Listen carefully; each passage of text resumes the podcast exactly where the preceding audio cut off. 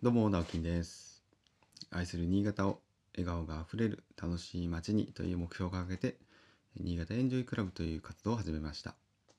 普段は、建築事務所を友人と経営したり、えー個人では、えー築50年の空き家を購入して、地域の子どもたちがのびのびと遊べる場所にリノベーションしたりしております。はい、えーこの方この配信は、えー三条市の佐藤工務店の佐藤さんの提供でお送りしております。えーそんな佐藤さんと、えーエスネルデザイン村松さんの3人で、えー対談をした模様を収録して、えーその中から、えー抜粋したもの、えー3回に分けて、えー配信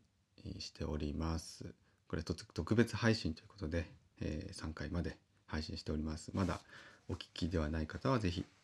聞きください。えーとても、うん興味深い内容になってると思います。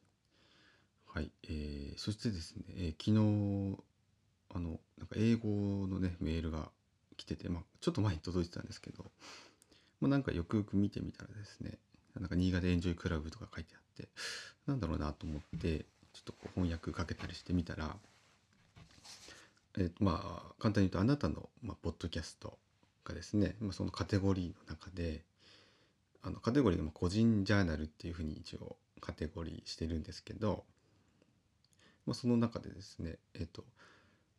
この前ランキングで68位になったよみたいなあのお知らせだったんですね。でうんんんと思って一応私もこういろいろ調べてみたら、まあ、本当にですね68位というふうになってたらしくてですね、まあ、このランキングがどういうふうに出されてるかわかんないんですけどちょっと調べると Apple Podcast ランキングとかで調べると出てくるんですけどあのちょっとびっくりしてですね。であのなんでかなと思ったらやっぱりあの佐藤工務店の佐藤さんと、えー対談した第1回の配信を多分した時。はい。であのもう1日で40回ぐらい再生をされてたのでまあおそらくそれでですね、まあ、急上昇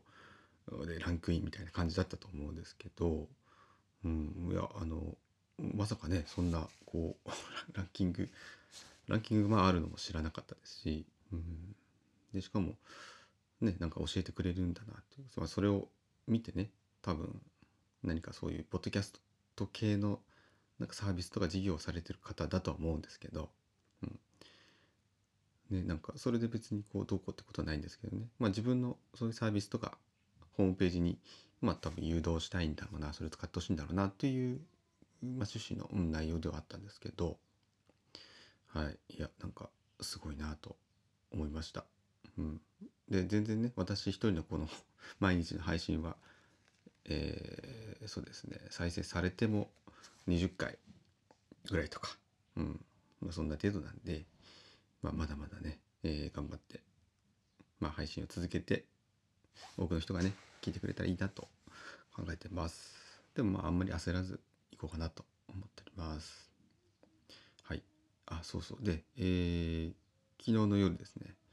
えー無事に iPhone が復旧しまして、まあ、復旧したというか、まあ、自分で復旧させたんですけどあの頼んでた Amazon でね頼んでたフロントパネルが届いて、まあ、7000円ぐらいなんですけど、まあ、それを、え自分で接続し直して、えようやく無事に復旧して。でえっ、といつからだろう。土曜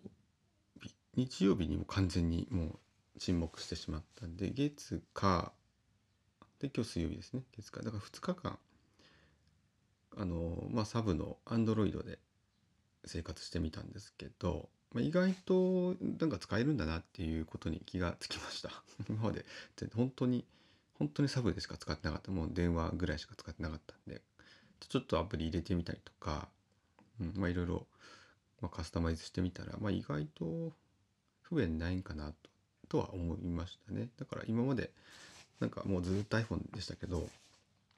次ねもし買い替える時が来れば、まあ、iPhone 以外も Android もなんか面白いものもあるという話も聞いたりしたんでねなんか1億画素とかカメラの性能がめちゃくちゃすごいですよね。まあそういうのとか、まあ、視野に入れてもいいのかなとちょっと思いました。はい。まあ、とりあえずですね、まあ、使いやすいです。iPhone 使い慣れてますからね。もう指がこう覚えてる感じで。はい。やっぱり iPhone だなという実感です。はい。ということで、えー、今日は何の話をしようかな。まあ、ちょっとあの、なんていうか、昨日の話、昨日の話って何でしたっけ？あ、そうそう、不便。不便とかね、あの、あ便利はね、時間がなくなる。時間なくないですか？っていう話をしたんですけど、あれ何を話そうと思ったんだっけな？あ、そうそう、その、じゃあ、種子島、種子島の話をしましょうか。ちょっとね、はい。なんか旅行記みたいな感じになるかもしれないんですけど、あの、この前もね、ちらっとお話をしたんですけど、一昨日かな。あの私ちょっと種子島に縁がありまして。というのも、妻のお母さんが、えー、種子島、鹿児島県の種子島出身でですね。で、まあ、あの、もう種子島って本当海外なんですよ。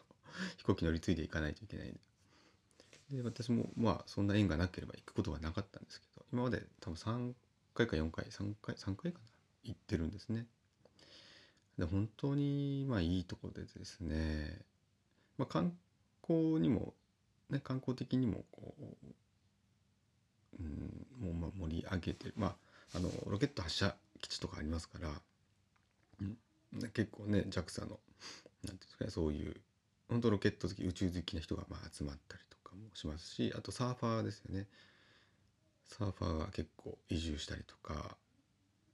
あとまあでも観光で言ったら隣のね屋久島の方が圧倒的にこう打ち出しはね多くて、まあ、縄文杉ツアーとかあとあのジブリのね「も、の、のけ姫」の舞台になったと言われるこう森があったりとか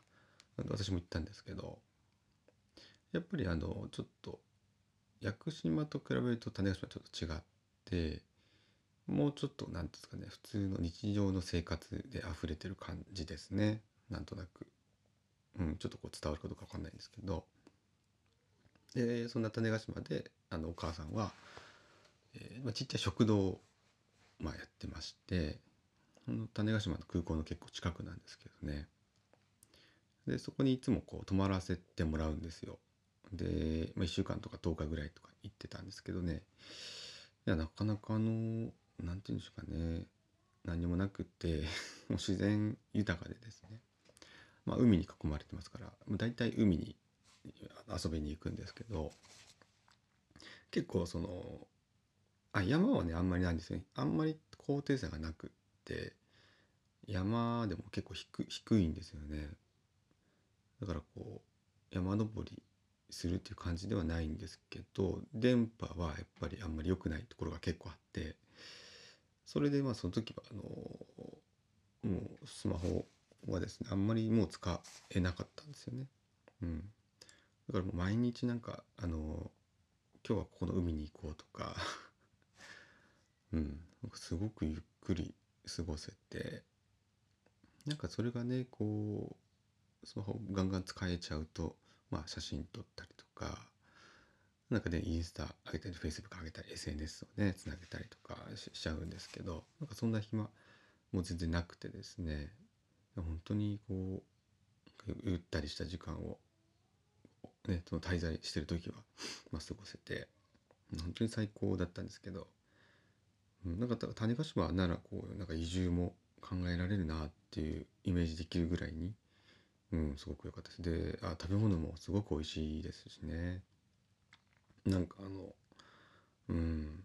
まあそういうのももっとね生かしてこうなんか観光に生かしたらいいのになとか思うんですけどでもそのなんか緩さがまた居心地がよくってうん、また住むのとはねそういう観光とはちょっと違うんだなとは思ったりとかはい。なんかうまくまとめられないですけどあのまた行きたいですね。去年はねやっぱコロナでどうしてもねこう持ち込み